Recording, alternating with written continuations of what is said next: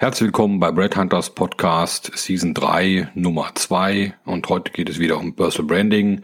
Das heißt, der Titel der heutigen Sendung ist Personal Branding war gestern. Wir helfen Ihnen jetzt dabei, ein Galloway zu werden.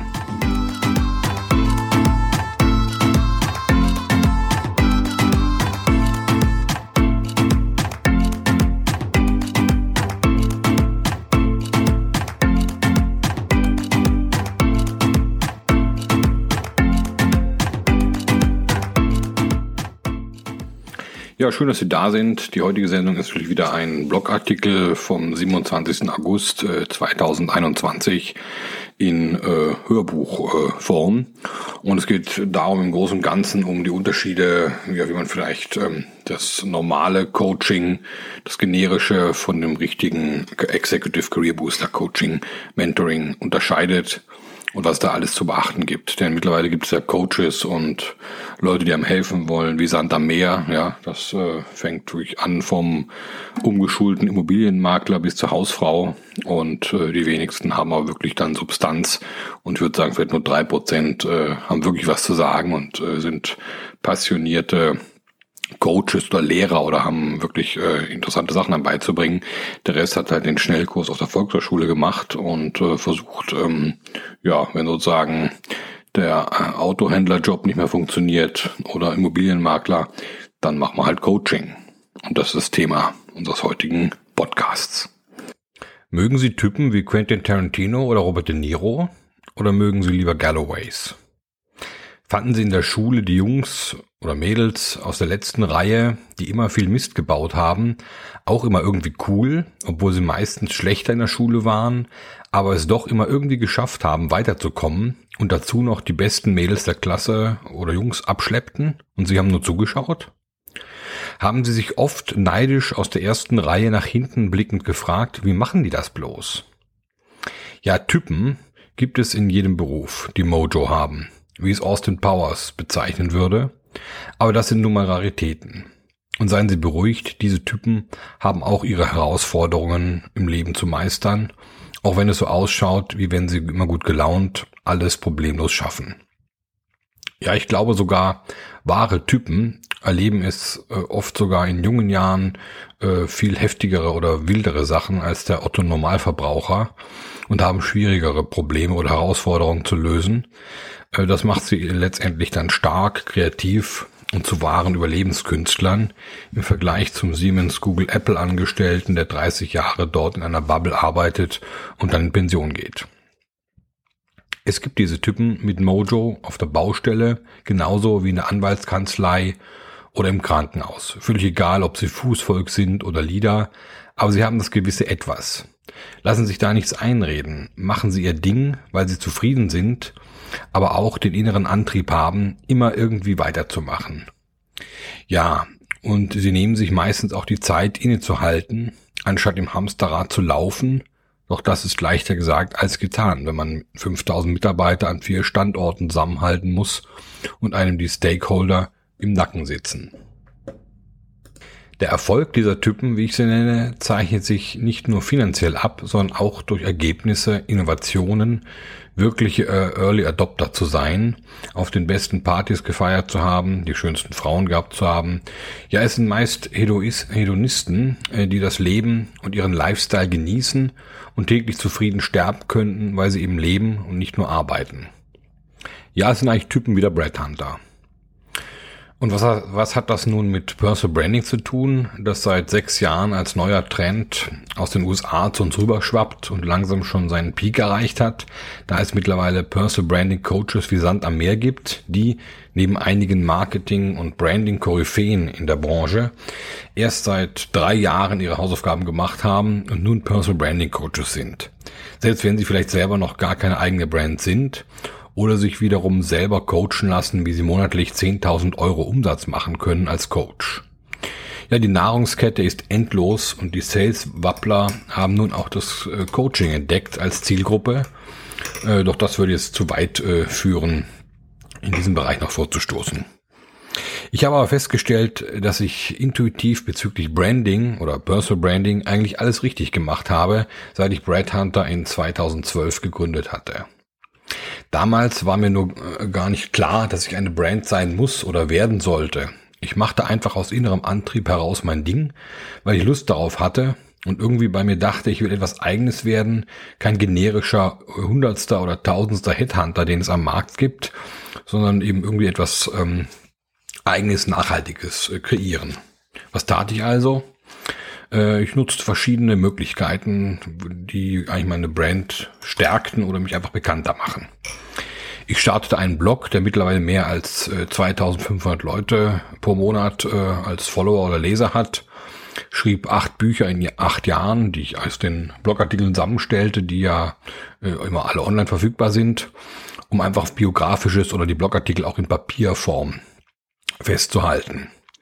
Dann nahm ich Post Podcasts bereits im Jahr 2016 auf und fand damals schon, dass ich eigentlich damit viel zu spät dran war. Kannte ich doch Apple Podcasts seit ja, 2005 oder sowas. Dann kommentierte ich Dinge auf LinkedIn, völlig egal, ob das die Meinung der Masse war oder nur logische Schlussfolgerungen meinerseits, da ich ein denkender Mensch bin, womit natürlich oft auch gerne im Rahmen der Meinungsfreiheit aneckte bei der breiten Masse. Ich poste die neuesten Bücher auf Social Media, die ich las, selbst wenn es sich dabei um eine bunte Mischung und nicht nur HR oder Business-Literatur handelte, sondern äh, eine Mischung aus historischen Büchern, Orient, Kunst, Comics, Krimis, Science Fiction, Fantasy und natürlich auch Business-Titel, die aber dann meistens auf Englisch sind, weil ähm, ja Titel, die man von dort bekommt, erst drei Jahre später auf Deutsch übersetzt verfügbar sind und dann wahrscheinlich acht Jahre später im Dachraum im Business umgesetzt werden. So ist er mit Future of Work zum Beispiel nicht, wenn wir da sehen. Das Buch äh, Future of Work von ähm, Jacob Morgan, ich glaube 2013 äh, und die Bilder werden jetzt noch in 2021 als äh, äh, Innovation gefeiert, die Bilder daraus und die Inhalte. Gut, ähm, machen wir weiter im Text. Ja, ich lernte oder wusste es einfach, dass man, um wirklich guten Content zu produzieren, eigentlich Scheuklappen aufhaben muss und sich nicht ablenken lassen darf vom generischen Müll, der um einen herum ist und den viele nur kopieren und dadurch keine Typen werden, sondern nur Copycats auf Social Media. Schließlich wurde ich durch die Kombination von Qualität, Handwerk und Frechheit zum Bread Hunter den oberflächliche Idioten manchmal schnell als Hater oder Spinner abtun, aber wenn sie dann weiterbohren und sich ja mit der Thematik, meinen Texten, meinen Büchern und äh, das Ganze in der Zeitleiste äh, auseinandersetzen, ähm, merken sie schnell, wie falsch sie eigentlich liegen und wie dumm sie geurteilt haben, denn wie Niveau schaut von unten immer aus wie Arroganz. Und ich glaube, meine Kinderstube, meine Bibliothek und meine vielen Reisen haben mich zu einem ganzheitlichen, offenen Menschen gemacht, der aber auch seine Prinzipien hat und äh, vertritt. Ja, ich wurde zu meiner eigenen Brand, selbst wenn mir das gar nicht bewusst war. Ich wollte eigentlich nur ein Typ sein äh, und anders als die generische Masse um mich herum, die gerade im Bereich Headhunting, HR, Executive Search äh, sehr wenig Neues bietet seit äh, den letzten 60 Jahren. International vielleicht schon eher in USA oder auch in Asien gibt es da vielleicht innovativere Lösungen mittlerweile. Aber im Dachraum äh, ja, gibt es eigentlich nur drei Arten von Headhuntern. Erstens die Massenrecruiting Millennial-Buden, wie ich sie nenne. Zweitens die Oldschool Headhunter mit 70-jähriger Firmengeschichte, wovon sie leben. Sie haben einfach eine Brand äh, und haben teure Preise und damit äh, von leben sie. Und drittens äh, die One-Man-Show, ähm, die entweder am Hungertuch nagen oder die wahre Geheimtipps äh, sind. Ich würde mich eher zu letzter Gruppe zählen, den Geheimtipps, denn ich arbeite, um zu leben und nicht umgekehrt. Biete eine außergewöhnliche Qualität, die es eben nur bei Boutiqueberatungen gibt und screene Menschen, nicht nur die Keywords im CV. Ich brauche auch nicht den zweiten Porsche oder die dritte Wohnung, sondern ich möchte in Ruhe 10 bis 20 spannende, herausfordernde Projekte pro Jahr zusammen mit meinen internationalen Partnern und Kunden in 80 Ländern abwickeln und dann äh, reicht mir das auch, ja. Deswegen brauche ich auch keine Mitarbeiter. Partner ist was anderes. Mir geht auch keiner ab, äh, wenn ich die Kontrolle über 200 Mitarbeiter oder mehr habe, die mir die Füße küssen und ich brauche auch keine Awards oder Titel, die mich motivieren. Die gebe ich mir bei Bedarf selber. Bin zum Beispiel Head of Ice Cream seit einigen Zeit. Äh, Denn Zeit ist und war immer schon das wichtigste Gut, äh, die ich so oft wie möglich mit Reisen, Büchern, Filmen, meiner Familie und Freunden genieße. Ja, mein Luxus, der mich antreibt, ist nicht der Bentley, sondern Free Time. Selbst wenn ich auch materielle Dinge und einen gewissen Lebensstandard mag, den ich mir von Null auf erarbeitet habe, denn selbst ich war einmal arbeitslos und hatte keinen Plan, aber das ist eine andere Geschichte. Doch nun zurück zum Personal Branding. Wir haben ja ein bisschen das Thema aus den Augen äh, verloren bei dieser Plauderei. In 2020, kurz vor dem Lockdown, traf ich auf Luisa Böhringer, die Wiener Grand Dame in diesem Metier, also Expertin für Marketing und Personal Branding und keine Influencerin oder Hausfrau, die eine Umschulung zum Personal Branding Coach gemacht hat, weil die Modeboutique im ersten Wiener Gemeindebezirk nicht mehr so gut läuft. Da Typen immer ihresgleichen erkennen, waren Synergien und Ideen zwischen uns beiden sehr schnell geboren und wir starteten meistens via Zoom-Calls und Mirrorboards unsere Zusammenarbeit während der letzten 1,5 Jahre der Pandemie. Erfolgreich, wie wir nun feststellen, denn wir betreuen nun genau unsere Zielgruppe, die wir die letzten Monate genau definiert haben und haben den Luxus, mit einer Warteliste arbeiten zu können, da wir immer nur drei bis fünf Klienten maximal begleiten, was meistens über neun bis zwölf Monate hinweg geht. Das Ganze natürlich parallel zu meinen Headhunting-Jobs. Florian Brody rundet, rundet unser Executive Team von San Francisco aus ab wo der Wiener seit über 20 Jahren erfolgreich mit Startups und Executives arbeitet. Ähm, auch er ist ein Typ, jemand mit geistreichen Ideen, Brain, Humor und vielen Erfahrungen mit Startups wie auch Executives, die er dort coacht. Zusammen bilden wir also ein gutes Triumvirat, wie man es nennen könnte, wie einst Caesar, Crassus und Pompeius. Der Rest ist Geschichte und Sie können das gerne nachlesen. Weitere Parameter, um gute Chancen zu haben, mit uns zu arbeiten, sind folgende. Sie sind zwischen 45 und 60 Jahre alt. Sie haben Personalverantwortung in einem internationalen Umfeld oder auch KMU. Sie wollen sich in den nächsten zwölf Monaten nochmal richtig verändern, um im letzten Job noch einmal, einmal Vollgas zu geben. Sie liegen bei einem Mindestjahresgehalt von 200.000 Euro. Sie sind bereit, mindestens zwei bis vier Stunden pro Monat in sich selber und die Arbeit mit uns zu investieren. Sie wollen sich mit anderen CXOs weltweit vernetzen, nicht nur um an ihrer eigenen Marke zu arbeiten, sondern auch um ihre Goals vor ihrem Exit in der aktuellen Firma erfolgreich zu meistern und ein Netzwerk aufzubauen.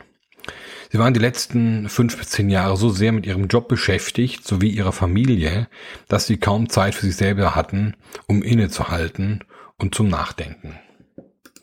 Vielleicht war das ja ein weiterer netter Einblick in unsere Arbeit, beziehungsweise hat sie auf die Idee gebracht, uns einmal zu kontaktieren und persönlich einen Fahrplan für ihre Next Steps als Executive zu erstellen. Wir freuen uns von Ihnen zu lesen, selbst wenn Sie beschlossen haben, im nächsten Leben ein Galloway zu werden.